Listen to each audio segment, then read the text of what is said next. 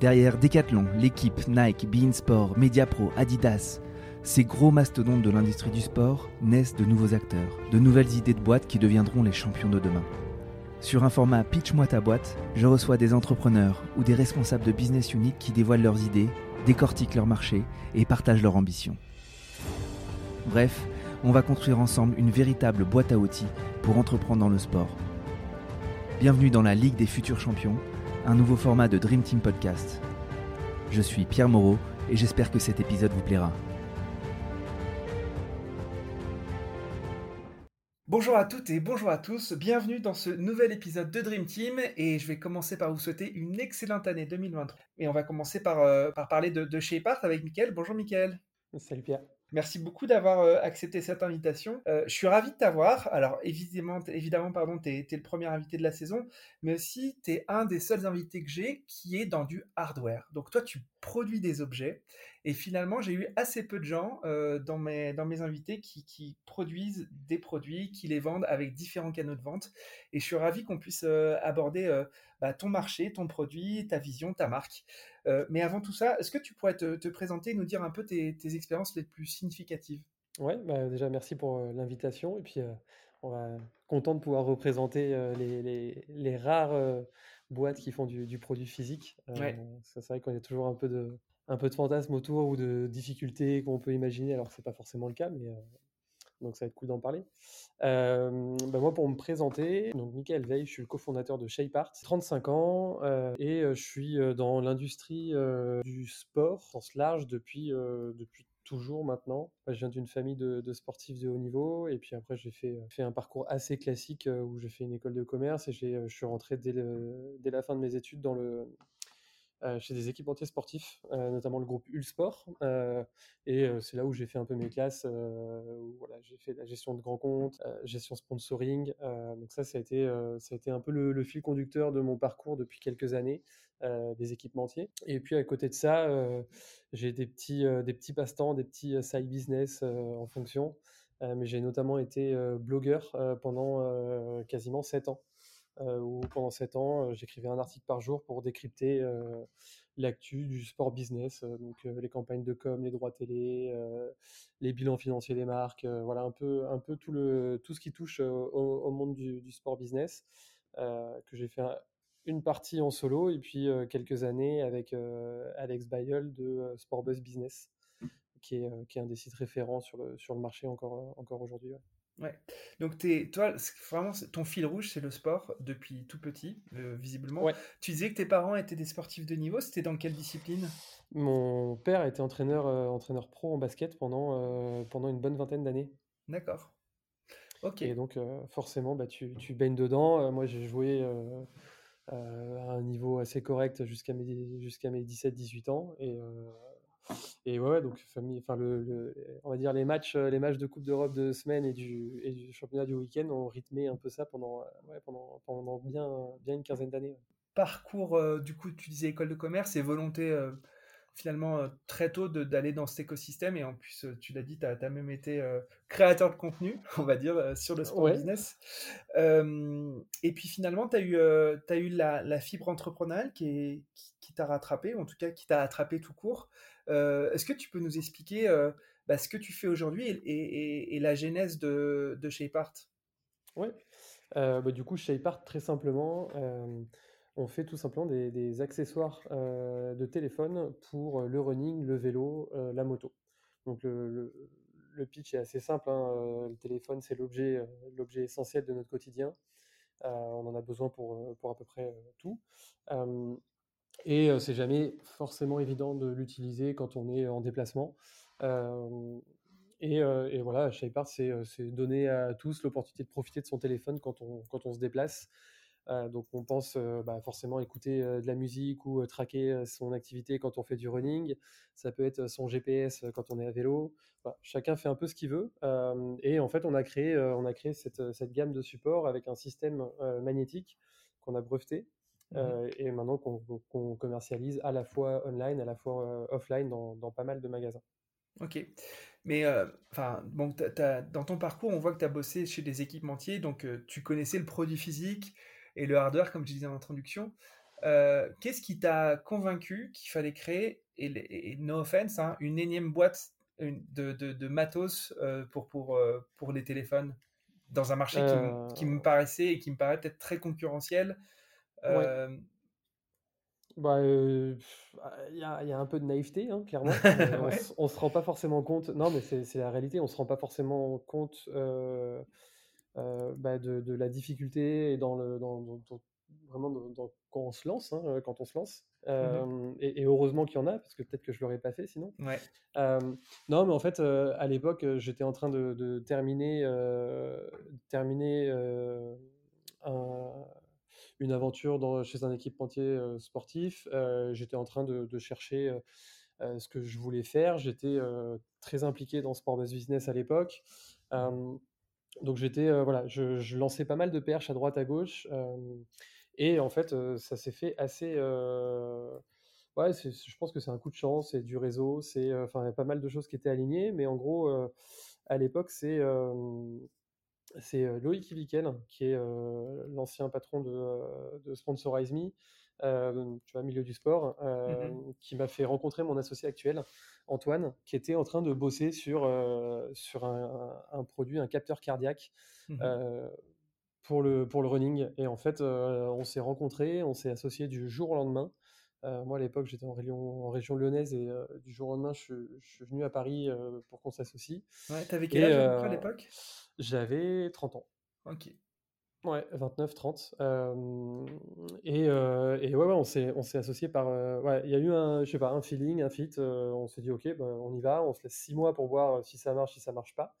et puis si ça marche, on s'associe, je, rachète des parts et compagnie. Et, et en fait, ça s'est fait, ça s'est fait comme ça par une rencontre je, enfin, assez marrant, tu vois. Loïc m'a dit, bah tiens, tu peux aller rencontrer Antoine, il connaît moins le milieu des du produit physique et des équipementiers et compagnie, tu as peut-être des choses à lui, à lui apporter. Et je suis allé le voir juste avant de reprendre mon train pour redescendre sur Lyon. Et en fait, bah, tu vois, c'était, ça a été un, bon rendez-vous. Quoi. Donc, c'est, l'histoire d'une rencontre qui, qui, qui, a créé un petit peu chez Part. Est-ce que, une fois ce, crush, on va dire, il y a une phase de, de factualisation du marché, d'analyse du, potentiel, etc. Après cette phase de crush, comme je disais, qu'est-ce qui s'est passé entre vous deux? Bah, en gros, donc ça, c'est, on s'associe janvier 2017. et en gros, donc là, on développe à fond le, concept du brassard, de, le, brassard avec le capteur de fréquence cardiaque, mmh qui était quelque chose qui n'était pas très grand public, qui coûtait cher, qui n'était pas très précis à l'époque. Donc on arrivait avec une vraie proposition de valeur. Et, et là-dessus, bon, 2017, bah, on commence, on fait notre, notre campagne de financement participatif sur Kickstarter, mmh qui marche plutôt pas mal. on récolte, on vend quasiment 1000 produits, on fait 70 000, 70 dollars de, mmh de chiffre d'affaires. Donc c'est plutôt cool, ça valide le concept. et, et c'est en fait en travaillant sur, sur ce produit-là, et c'est à ce moment-là où, avec le Kickstarter notamment, où on s'est rendu compte que en fait, on avait un peu une une partie de nos clients qui étaient très enthousiastes par rapport au, capteur cardio. Et on avait une partie qui était très enthousiaste par rapport à l'aimant, le système magnétique mmh qu'on avait développé à ce moment-là. Et en fait, le système magnétique avait une fonction, c'était de pouvoir accéder à son téléphone facilement pour consulter son rythme cardiaque, en fait. Mmh et donc 2017, voilà, c'est vraiment... Là, c'est, on teste le produit, on court avec plein de gens dans Paris et même dans toute la France pour faire tester, pour faire parler de nous. Euh, c'est vraiment là, c'est on cherche à, on cherche à, répondre à, plus de, questions qu'on peut qu'on peut se poser, à se faire connaître. Mmh. Clairement, c'est le résumé de l'année. Donc avec avec des temps avec des temps morts à certains moments et puis et puis avec des, gros moments de rush, notamment sur sur la campagne. Ça dure 45 jours, je crois, si je me rappelle bien, où c'est ouais, c'est assez dense. Ouais, donc très vite, euh, vous allez vous, commercialiser un premier produit sur le marché, pas forcément beaucoup de temps sur l'analyse de marché en amont, pas forcément euh, de, de levée de fonds en amont du, du lancement du produit. Euh, tout de suite, aller voir le client, tout de suite aller prendre aussi l'avis du client. Et c'est en fait via cette campagne de, crowdfunding que vous avez du coup vu le potentiel de la techno de l'aimant et, et, du coup comment ce ce, petit, euh, cette petite techno que vous avez brevetée, si je ne m'abuse, euh, à percoler sur tous les autres produits que vous avez fait par la suite? Ouais, alors bah, sur 2017, il y, a, plusieurs choses. on, se finance un petit peu avec, euh, avec la famille notamment, euh, mmh parce que le développement produit en hardware, euh, notamment quand tu fais un produit connecté avec du Bluetooth et compagnie, ça coûte quand même très cher. Mmh donc on, fait un, premier tour de financement principalement avec la famille et quelques, quelques BA de l'entourage proche. Et donc ça, il y a quand même un petit peu de financement. ça, c'est la, la, première étape. Après, sur la partie marché, très honnêtement, nous, on est allé assez, assez cash et encore avec un peu de naïveté. C'est dire que, bah oui, le running était en explosion totale à ce moment-là. c'est 12-13 millions de personnes en France qui mmh courent, 250 millions en Europe on se dit le marché de toute façon il est monstrueux donc on on va pas aller creuser beaucoup plus que ça. Mmh le brassard c'est l'accessoire numéro un, voilà après chaussures et textiles. Donc bon le marché est énorme. Bon, on s'est rendu compte qu'il n'était pas si énorme que ça sur la partie accessoire. Mmh en tout cas, sur une, quand tu quand as quelque chose à offrir avec un, peu de, avec un prix moyen qui est, qui est un peu plus élevé que ce qui fait ce qui se fait habituellement. Donc, euh, non, non, on y est allé, euh, on y est allé en disant, ouais, on a une, on a une bonne idée, le produit fonctionne bien, euh, ça va, le marché est quand même gros, ça va le faire, quoi. Ouais, et, très passionné de sport. C'est un peu votre moteur aussi, à vous deux peut-être? Ouais, ouais, on est, alors on est tous les deux, tous les deux passionnés de sport, très actifs. Alors moi, je suis très sport-co, mmh enfin tout sport-co confondu. Antoine est très sport outdoor. mais oui, oui, on courait et on court tous les deux. Donc forcément, le, cet environnement-là, on le connaît bien. Moi, j'avais quand même pas mal bossé avec des enseignes GoSport, Intersport, Decathlon, donc c'est quand même un milieu que je connaissais bien aussi. Donc oui, oui c'est sûr que ça, facilite les choses là-dessus. Ouais. Je disais en introduction, bon, a priori, vous vous lancez sur un marché que moi, avec mon, faible niveau de connaissance, j'ai l'impression qu'il est très saturé, qu'il y a beaucoup d'offres avec des prix qui peuvent être de 5 euros un brassard pour téléphone à des prix qui peuvent être peut-être bien plus élevés. quand tu commences, est-ce que tu, la proposition de valeur de ton produit par rapport à la concurrence, tu arrives bien à la, déterminer et, du coup aussi, est-ce que tu as, des, as des benchmarks ou des compétiteurs qui sont un peu des inspirations pour toi? Alors, bah, la proposition de valeur, on l'a assez claire parce que on est vraiment le seul brassard qui permet d'avoir accès à son téléphone. Mmh et la deuxième version, qui est on est les seuls à avoir un capteur cardiaque intégré. Donc on est, on est très différent dès le départ.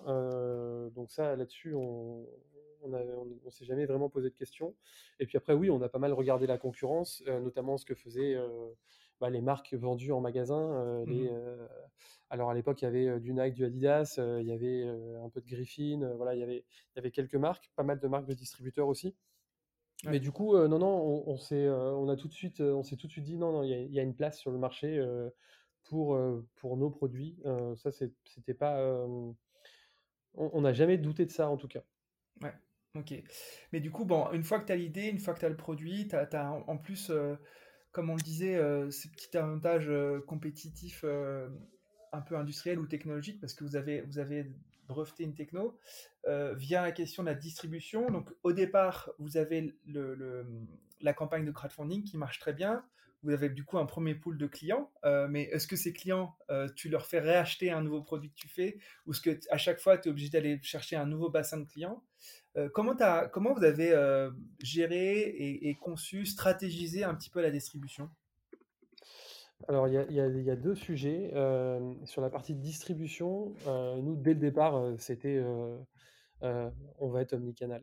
Et ça, ça a été, et je pense que c'est clairement la force, la force de ShapeArt. Et, et c'est aussi l'avantage d'avoir bossé pour des équipementiers avant. moi, une ville, des centres-villes sans magasin, c'est quelque chose que je ne conçois pas et je pense que ça n'existera jamais. Mmh. on aura toujours besoin de, d'avoir un contact physique, de toucher les produits. Surtout que bah, les accessoires sont vendus une fois qu'on a acheté des chaussures et on n'achète pas forcément des paires de chaussures à 150 balles, mmh. toujours online, même si ça mmh. se fait de plus en plus. la réalité, c'est que les magasins vendent toujours beaucoup. donc ça, ça a toujours été très clair chez nous, c'est la distribution avec les magasins. et priorité au magasin. Et oui, en parallèle, on va faire, on va avoir notre site, on va avoir, on va être présent sur Amazon. Ou... Mais vraiment, la, partie magasin et, être omnicanal a été la priorité absolue dès, dès, le jour 1. Ouais. Donc pour ça, tu fais, tu fais des grands salons en Europe où tu, rencontres les acheteurs des, petits magasins et des grands magasins. C'est comme ça que ça se passe. Ouais, alors tous les petits magasins, c'est du porte-à-porte. Hein. C'est, alors, j'aime pas cette expression parce que c'est, je dis en, entre guillemets à l'ancienne, mais en fait, non, c'est toujours actuel. Les magasins, c'est pareil. Hein. Les magasins indépendants, ils ont besoin de voir les produits. ils peuvent pas se permettre de vendre des produits qui sont pas quali. Donc, donc le porte-à-porte. les salons, ça marche aussi et pas mal de pas mal de, de, contacts un peu à froid sur LinkedIn avec le réseau. vraiment, c'est toute la palette de la de la prospection retail, et de la prospection de, A à Z. ça, ça a été ça, ça a été très clair. Après, il y a un sujet qui est effectivement qui est assez compliqué chez nous, c'est qu'on n'a pas de réachat. on en a pour Noël, pour les anniversaires, mais nos produits, enfin maintenant nos produits sont garantis 10 ans, donc en fait le réachat, tu, l'oublies un petit peu. et en même temps, c'est aussi ce qu'on veut faire, c'est-à-dire qu'on en a marre des produits jetables, on en a mmh. marre des accessoires que tu utilises pendant 6 mois, et, à chaque saison, tu es obligé de, changer de nouveau. Donc, et je pense que c'est pas du tout dans l'air du temps de faire comme ça. donc d'un côté, on est très à l'aise avec ça. Euh, parce que parce qu'on pense que c'est comme ça que doivent être des doivent être faits des produits, hein, c'est-à-dire que c'est là pour durer. Euh, et en même temps, oui, d'un point de vue euh, business model, ne pas avoir de réachat ou très peu, bah, c'est dommage quoi. Ouais, ouais. Parce que là aujourd'hui, donc tu disais ton, ton business, il vient à combien de pourcentage de, de ton de ton réseau wholesale de boutique C'est quoi? C'est 80%, 70% C'est alors c'est on est plutôt, euh, on est plutôt à 70% wholesale et 30% euh, online. Ouais, ok. Et du coup, euh, bah, tu as, acquis ces, distributeurs, donc en effet, il faut pouvoir les nourrir. le plus dur, c'est finalement d'arriver à dealer avec les distributeurs, mais une fois que tu as dealé avec eux et que le produit marche, ils sont toujours enclins à, du coup, à, prendre une gamme étoffée. tout à fait. Du coup, et, le coût d'acquisition d'un nouveau client est bien plus important que euh, bah, faire de l'upsell avec un client déjà acquis. comment tu, du coup, enfin, le sujet que tu viens d'adresser, c'est comment tu envisages la croissance de chez Part s'il n'y a pas une, une, gamme de produits qui, qui s'étoffe? Ouais, alors c'est euh, alors si on reprend à l'époque, on se dit bah de toute façon le marché il est grand, euh, on commence tout juste avec la France. Si on fait la même chose en Allemagne, en Espagne, en Angleterre, bah déjà on est, on pas, est mal. pas mal. et, et, après, en fait, c'est ce qu'on a fait par la suite. Hein, c'est donc on a fait le running 2018, fin 2019, on développe le, on sort le vélo, mmh et fin 2020, on sort la moto. et donc du coup, bah forcément, tu étends ta gamme, et, et, ça, ça a un double, un double effet, c'est-à-dire que en ayant une gamme, tu te donnes beaucoup plus de crédibilité et donc ça te permet d'aller chercher des contrats de distribution un peu plus facilement. Mmh alors ça reste compliqué hein, toujours, hein, c'est toujours un travail de, longue haleine, mais ça permet voilà, de, montrer un, de te montrer un peu plus costaud en face de la distribution.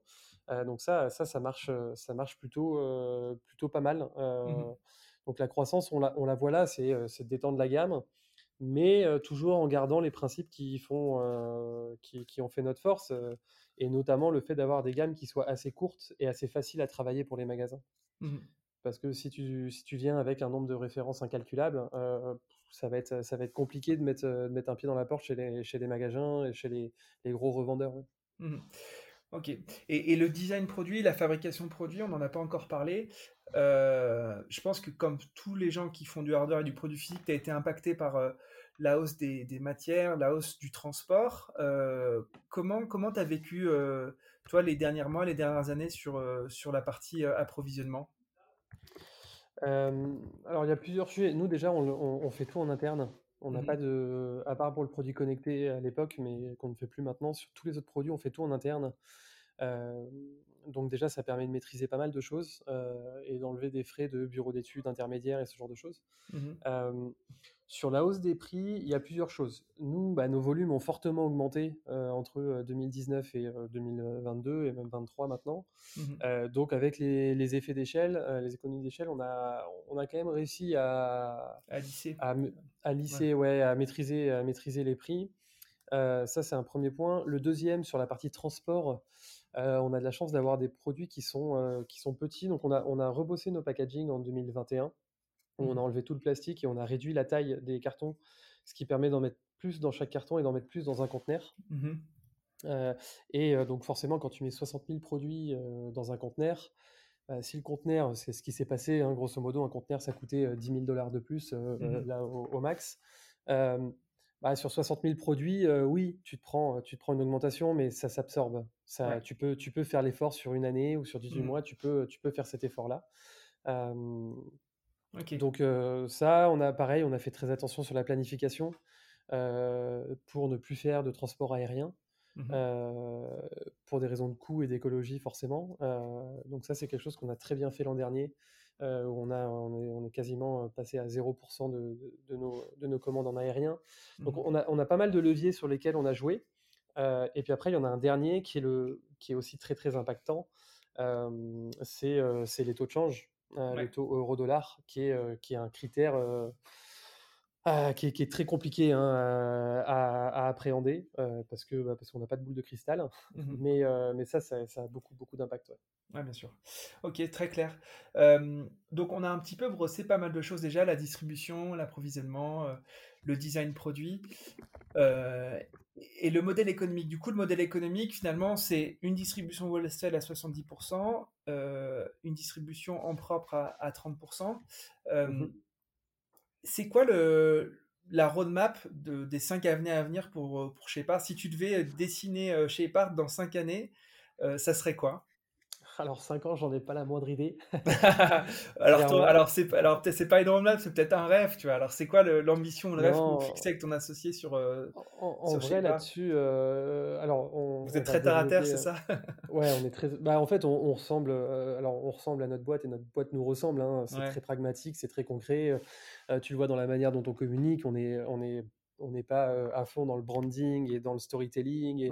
Non, on vend un produit qui répond à une, qui, il a une fonction qui répond à un besoin. Mmh c'est bien foutu, c'est pratique, c'est pas trop cher. Mmh c'est vraiment, c'est vraiment ça. Donc non, on n'a pas une vision. alors on a plein d'idées de développement sur sur la partie mobilité et en, sortant des sortir du, du, support téléphone, on a pas mal d'idées là-dessus. Donc ça, ça viendra, ça viendra assez rapidement. Après, la vision long terme, euh, très honnêtement, euh, on, a on a quand même un objectif qui est, euh, qui est le, kiff, quoi. Mmh tout simplement. Explique-nous, c'est quoi C'est quoi le kiff? Le kiff, c'est le kiff, c'est de, de faire des choses, d'apprendre, de continuer à faire progresser les gens avec qui on travaille, et qui nous ont rejoints dans l'aventure. c'est d'avoir un, équilibre pro-perso qui soit euh, qui soit en adéquation avec ce qu'on aime faire. Et, en fait, c'est tout ça, quoi. C'est c'est ouais, l'équilibre pro perso et, continuer à faire et continuer à faire des et continuer à créer de la valeur. C'est deux choses qui nous animent vraiment. Tant qu'on est capable de le faire, tant qu'on a des idées, tant qu'on est, tant qu'on est à fond dans ce qu'on fait, bah, il n'y aura pas de problème. après, là-dessus, on a toujours été très clair avec Antoine. Euh, demain, on a, on a une offre de rachat euh, de la société euh, intéressante et bah, oui, on, la cédera. Mmh. Parce que parce que c'est une première boîte et qu'on a d'autres idées, on a plein d'idées, on a donc on n'est pas du tout fermé à quoi que ce soit. Et puis si dans 20 ans on est encore chez Shapart, c'est trop bien quoi. Mmh ok, cool. Est-ce que tu pourrais nous raconter, alors je t'ai pas préparé à cette question, mais peut-être que ça va pas devenir. Est-ce que tu pourrais nous raconter un fun fact ou un chiffre intéressant pour comprendre ce que tu fais, une anecdote ou ton marché? Un truc qui, qui permettrait de donner un peu le sourire euh, un fun fact sur, sur, le, sur le marché, bah, c'est un marché qui peut aller très vite. Fun fact, donc 2020, on a la gamme vélo qui est, qu'on a sorti six mois avant, qui a bien été boosté par les grèves, notamment en Ile-de-France. Mmh donc ça nous a permis d'implanter pas mal de, pas mal de magasins. et on est en train de sortir la version moto. Et là, à ce moment-là, on signe avec un, distributeur, donc un, grossiste, hein, mmh sur, sur la France, pour gérer toute la partie vélo et moto pour nous. Et, et, en fait, on signe, on signe le contrat trois jours avant le confinement de 2020. donc pas très fun hein, pour le moment. donc il devait nous prendre, alors j'ai plus les chiffres exacts en tête, mais grosso modo, il s'était engagé sur 300 000 euros de commandes.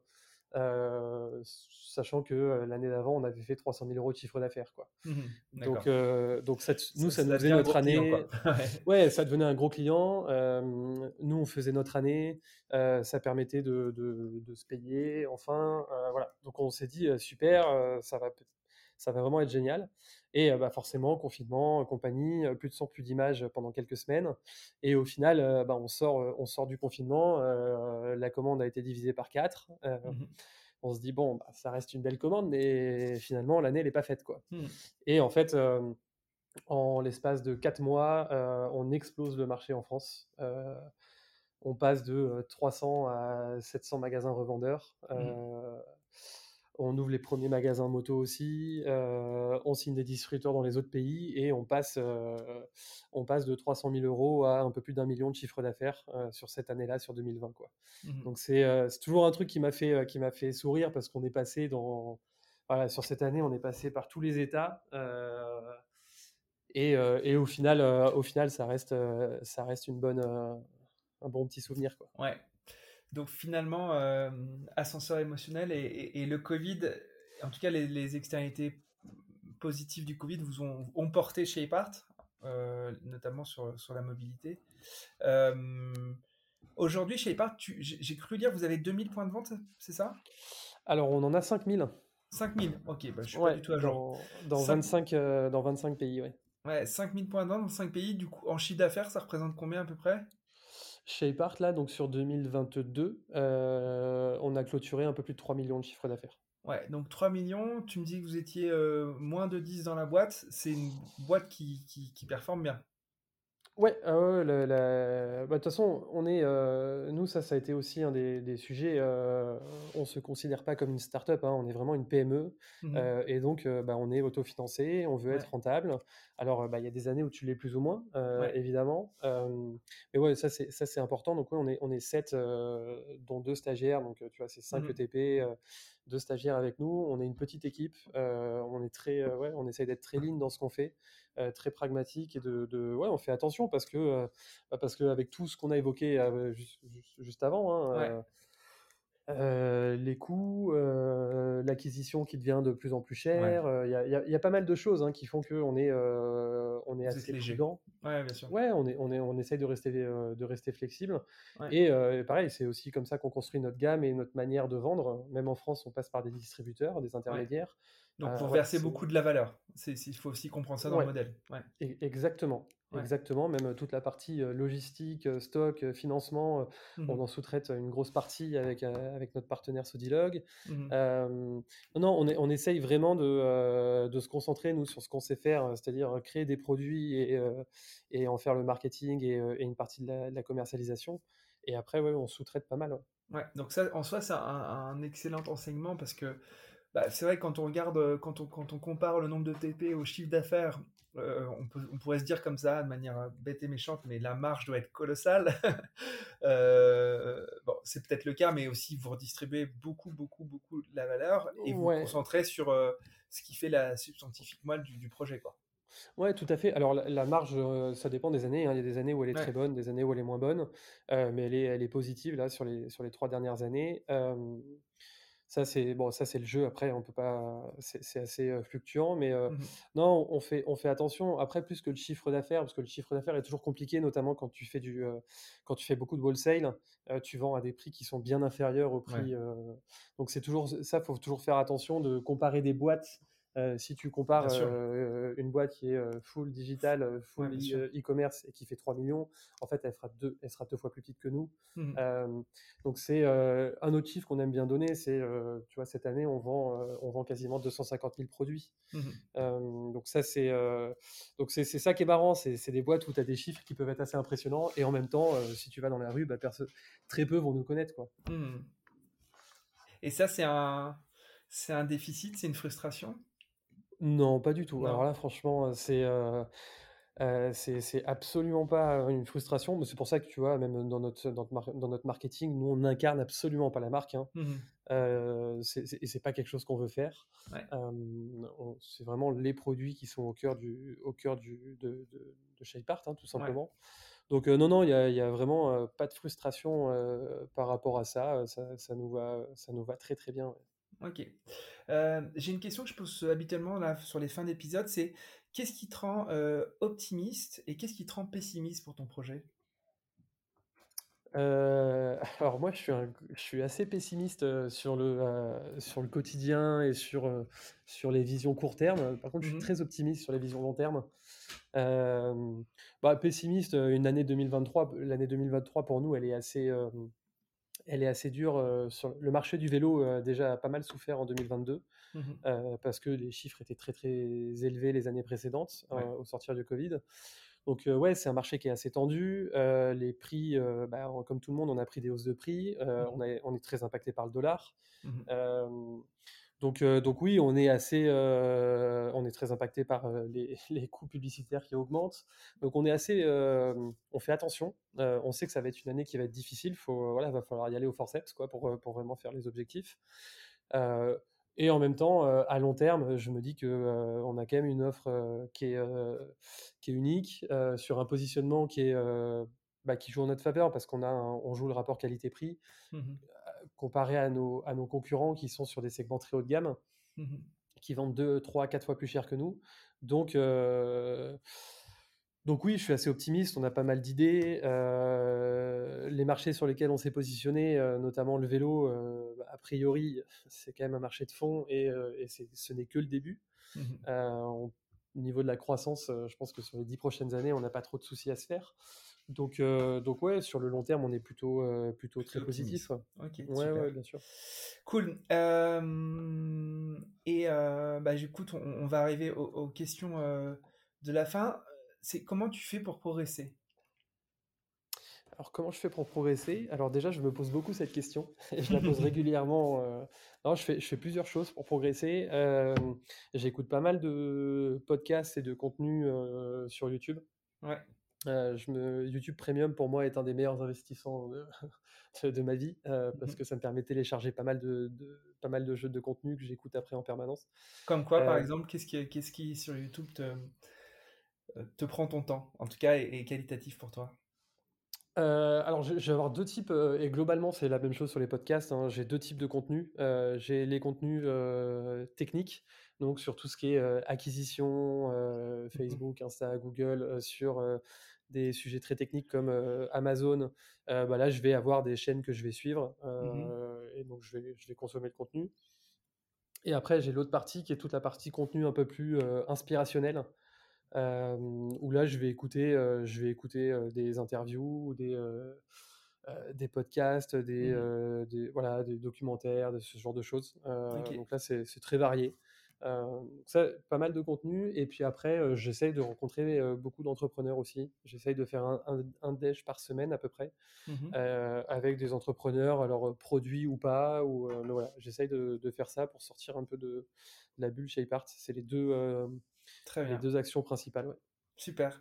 Écoute, dernière question. Est-ce que tu pourrais me citer un, un, collègue, en tout cas un, de tes alter ego entrepreneurs, entrepreneuses, ou patron de business unit que, que je pourrais inviter dans le podcast pour, pour parler justement de son, son projet. Est-ce que tu as des gens qui te viendraient en tête?